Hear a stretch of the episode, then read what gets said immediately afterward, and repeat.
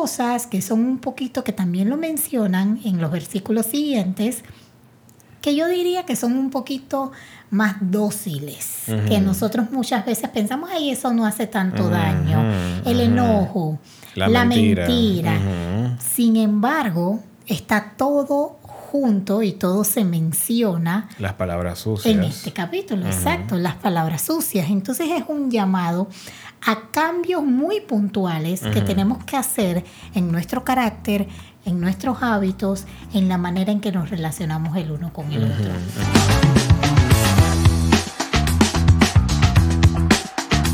¿Qué tal amigos y amigas? Aquí estamos una vez más, un día más. Seguimos en nuestra serie de devocionales con versículos de la palabra de Dios, aprendiendo lecciones acerca de cómo podemos mejorar, cómo podemos crecer en nuestras relaciones y matrimonios. Y el día de hoy vamos a ver cambios que son necesarios en un matrimonio. Mm. Y esto lo vamos a ver en Colosenses capítulo 3, versículos 5 y versículos 8, 9 y 10. ¿Qué nos dice, mi amor? Ok, ok, vamos a ver qué dice. Yo también me voy para allá, que yo ando en Lucas todavía. Colosenses 3, 5, 8, 9 y 10. Dice así, así que hagan morir las cosas pecaminosas y terrenales que acechan dentro de ustedes. No tengan nada que ver con la inmoralidad sexual, la impureza, las bajas pasiones, los malos deseos. No sean ávaros, pues la persona ávara es idólatra porque adora las cosas de este mundo. Pero ahora es el momento de eliminar el enojo, la furia, el comportamiento malicioso, la calumnia y el lenguaje sucio no se mientan unos a otros, porque ustedes ya se han quitado la vieja naturaleza pecaminosa y todos sus actos perversos.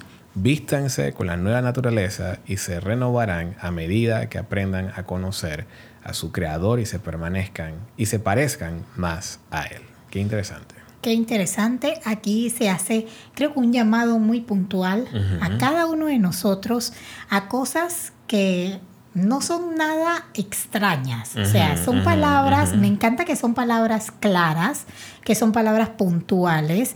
Tú tienes una versión diferente a la mía, la mía habla de impurezas en las pasiones, fornicación, malos deseos, desde cosas súper grandes, por decirlo así, que nosotros, wow, fornicación, adulterio, claro que sí, que reconocemos que si eso está en, en nosotros o en nuestra relación, es un cambio necesario pero hay cosas que son un poquito, que también lo mencionan en los versículos siguientes, que yo diría que son un poquito más dóciles, que nosotros muchas veces pensamos, ay, eso no hace tanto daño, el enojo, la, mentira. Sin embargo, está todo junto y todo se menciona. Las palabras sucias. En este capítulo, exacto, las palabras sucias. Entonces es un llamado a cambios muy puntuales que tenemos que hacer en nuestro carácter, en nuestros hábitos, en la manera en que nos relacionamos el uno con el otro.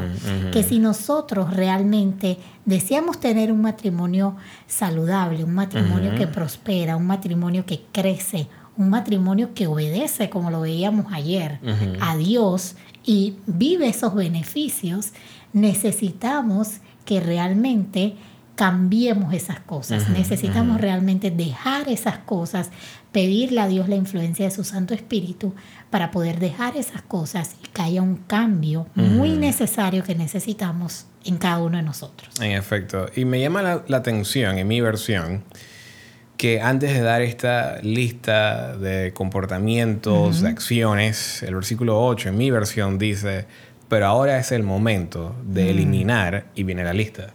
Mm, mira que mi versión no, tiene ese, es, esa frase tan específica. Pero me gusta. Yo estoy leyendo la nueva traducción viviente, por si alguien se pregunta por qué están, que Johan y Suki están hablando de versiones. ¿Cuál es? ¿Cuál es?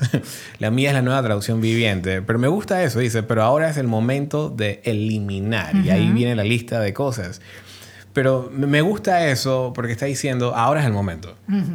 Es ahora no, que cuando más adelante yo voy a cambiar y yo prometo que yo voy a cambiar después de esto, después de lo otro y yo voy a dejar de, no sé, yo voy a hacer un esfuerzo para decir palabras sucias, no decir palabras sucias, em, pero no prometo nada. No, no, no, no, no.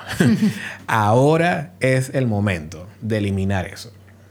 Y eso, eso involucra decisión, o sea, eso involucra que yo pueda ser intencional para hacer estos cambios en mi carácter que van a tener un impacto sobre nuestra relación. Yo creo que siempre es importante tener claro, esto es algo que yo aprendí muy temprano en la vida, que los cambios que yo hago en mi vida, en mi personalidad, en mi carácter, son cosas que no influyen solamente en ti como mi pareja, pero tienen un impacto en, todo lo que tiene que ver con mi vida. No se trata de solo cambiar porque tú me lo estás pidiendo, porque a ti te está haciendo daño, pero se trata de cambiar porque yo necesito cambiar, porque yo necesito ser mejor persona, porque al final que yo sea una persona que habla con mentiras, que usa palabras sucias, que anda de forma pecaminosa, en diferentes maneras, eso me afecta a mí también. Me afecta a mí como individuo. Entonces, al final del día, el cambio que yo haga en mi vida para mejor impacta para mejor el ambiente y la atmósfera de mi matrimonio. Sí, así que yo creo, queridos amigos, que hay cambios que son necesarios.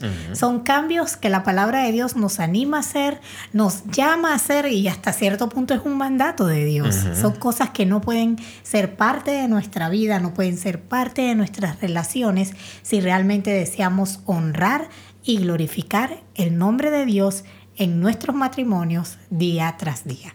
Así que ahí lo tienen. Nos vemos mañana en un nuevo devocional con nosotros acerca de cómo podemos crecer con la palabra de Dios.